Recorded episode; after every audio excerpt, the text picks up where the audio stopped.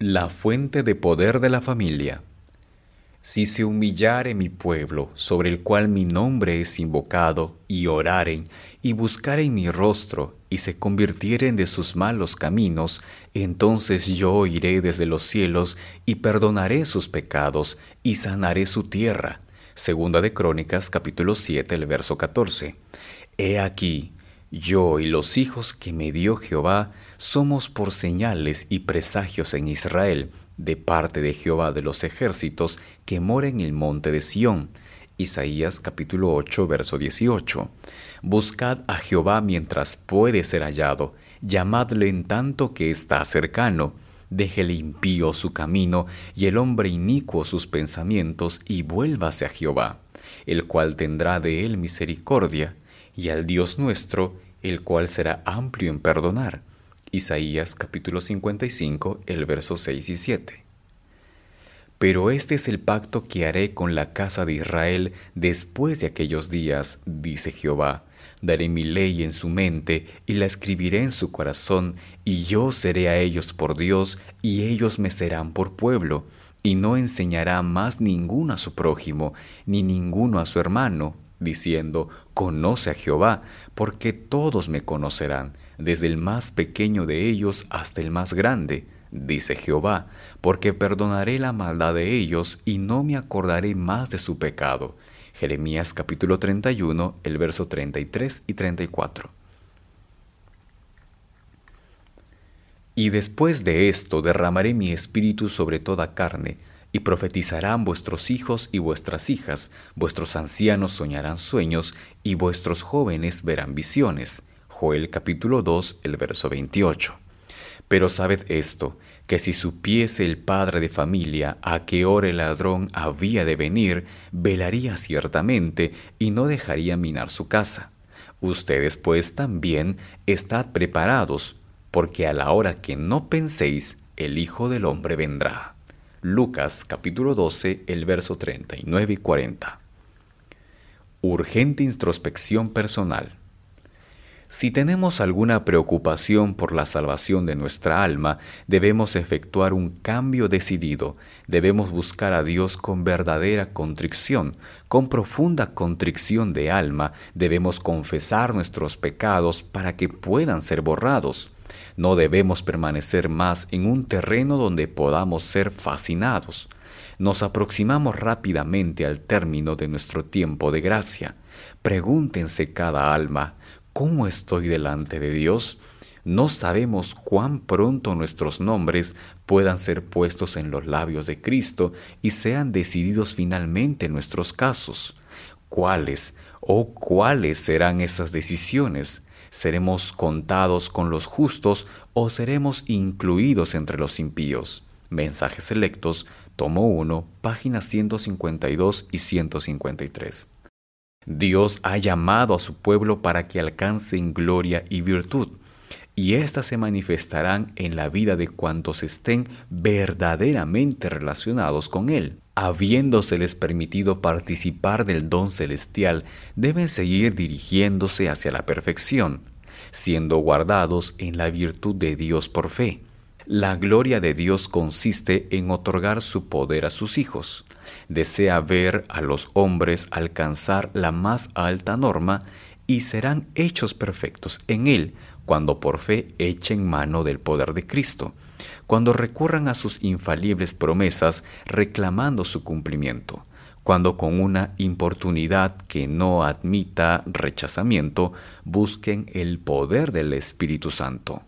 Los Hechos de los Apóstoles, página 438. El reavivamiento de las nuevas generaciones. Los que fueron portestandartes antaño sabían lo que era luchar con Dios en oración y disfrutar del derramamiento de su espíritu pero los tales están desapareciendo del escenario. ¿Y quiénes surgen para ocupar sus lugares? ¿Cómo es la nueva generación? ¿Está convertida a Dios? ¿Estamos atentos a la obra que se realiza en el santuario celestial o esperamos que algún poder apremiante venga a la iglesia antes de que nos despertemos? ¿Esperamos que se reavive toda la iglesia? Ese tiempo nunca llegará. recibiréis poder, página 285. Reavivamiento, el mayor temor del enemigo. Nada hay que Satanás tema tanto como que el pueblo de Dios limpie el camino de todo obstáculo, de modo que el Señor pueda derramar su espíritu sobre una iglesia languideciente y una congregación impenitente. Si Satanás se saliera con la suya, no habría, hasta el fin del tiempo, otro despertar, grande ni pequeño, pero no ignoramos sus ardides, es posible resistir a su poder. Cuando se haya preparado el camino para el Espíritu de Dios, vendrá la bendición. Tan ciertamente como que Satanás no puede cerrar las ventanas del cielo para que no caiga lluvia sobre la tierra, no puede impedir que una lluvia de bendición caiga sobre el pueblo de Dios. Mensajes para los jóvenes, página 128. El Espíritu Santo y la familia. Debemos tener el Espíritu de Dios o nunca tendremos armonía en el hogar. No es posible apreciar lo suficiente la importancia de la armonía en el hogar, porque el hogar, si el Espíritu del Señor habita allí, es un tipo de cielo. Todo lo que tienda a estropear la paz y unidad del círculo familiar será evitado. Debe cultivarse la bondad y el amor, el espíritu, la ternura y la paciencia. Si uno erra, el otro ejercitará su paciencia semejante a la de Cristo. Carta 18, 1891. La promesa del Espíritu Santo no se limita a ninguna edad ni raza. Cristo declaró que la influencia divina de su Espíritu estaría con sus seguidores hasta el fin. Desde el día de Pentecostés hasta ahora, el Consolador ha sido enviado a todos los que se han entregado plenamente al Señor y a su servicio, a todo el que ha aceptado a Cristo como Salvador personal. El Espíritu Santo ha venido como consejero, santificador, guía y testigo. Los Hechos de los Apóstoles, página 40. La reforma acompaña el reavivamiento. En muchos corazones parece haber apenas un hálito de vida espiritual. Esto me entristece mucho. Temo que no se haya mantenido una lucha agresiva contra el mundo, la carne y el demonio, debido a un cristianismo medio muerto. ¿Continuaremos alentando el egoísta y codicioso espíritu del mundo, compartiendo su impiedad y favoreciendo su falsedad? No.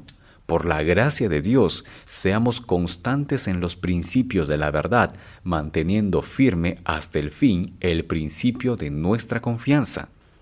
Hemos de ser no perezosos, fervientes en espíritu, sirviendo al Señor. Romanos capítulo 12, el verso 11. Deben realizarse un reavivamiento y una reforma bajo la administración del Espíritu Santo. Reavivamiento y reforma son dos cosas diferentes. Reavivamiento significa una renovación de la vida espiritual, una vivificación de las facultades de la mente y del corazón, una resurrección de la muerte espiritual. Reforma significa una reorganización, un cambio en las ideas, teorías, hábitos y prácticas. La reforma no producirá los buenos frutos de justicia a menos que esté relacionada con el reavivamiento del espíritu. Mensajes Selectos, tomo 1, páginas 154 y 155. Satanás ataca en el hogar. Aquellos a quienes amamos pueden hablar y obrar con descuido y herirnos profundamente. Tal no era su intención. Pero Satanás magnifica sus palabras y actos ante la mente y así arroja un dardo de su alijaba para atravesarnos. Nos erguimos para resistir a la persona que pensamos nos hirió y al hacerlo estimulamos las tentaciones de Satanás. En vez de pedir a Dios fuerza para resistir a Satanás, permitimos que nuestra felicidad quede empañada tratando de defender lo que llamamos nuestros derechos. Así concedemos una doble ventaja a Satanás. Joyas de los Testimonios, tomo 1, página 119. Pruebas del reavivamiento verdadero. Estas almas producían frutos dignos de su arrepentimiento, creían y eran bautizados, y se levantaban para andar en novedad de vida. nuevas criaturas en Cristo Jesús, no para vivir conforme a sus antiguas concupiscencias, sino por la fe en el Hijo de Dios para seguir sus pisadas, para reflejar su carácter y para purificarse a sí mismos, así como Él es puro. Amaban lo que antes aborrecían, y aborrecían lo que antes amarán. Los orgullos y agresivos se volvían mansos y humildes de corazón. Los vanidosos y arrogantes se volvían serios y discretos. Los profanos se volvían piadosos, los borrachos sobrios y los corrompidos puros. Las vanas costumbres del mundo eran puestas a un lado los cristianos no buscaban la belleza exterior, como peinados ostentosos, joyas de oro y vestidos lujosos, sino la belleza que procede de lo íntimo del corazón y consiste en un espíritu suave y apacible. Esta sí tiene mucho valor delante de Dios. Primera de Pedro, capítulo 3, el verso 3 y 4. El conflicto de los siglos, página 514 y 515 nadie piense que se halla en libertad para cruzarse de brazos y no hacer nada. El que alguien pueda salvarse en la indolencia e inactividad es completamente imposible. Piensen en lo que hizo Jesús durante su ministerio terrenal, cuán fervorosos, cuán incansables eran sus esfuerzos. No permitió que nada lo desviara de la obra que le fue encomendada. ¿Estamos siguiendo sus pasos? El colportor evangélico, página 86.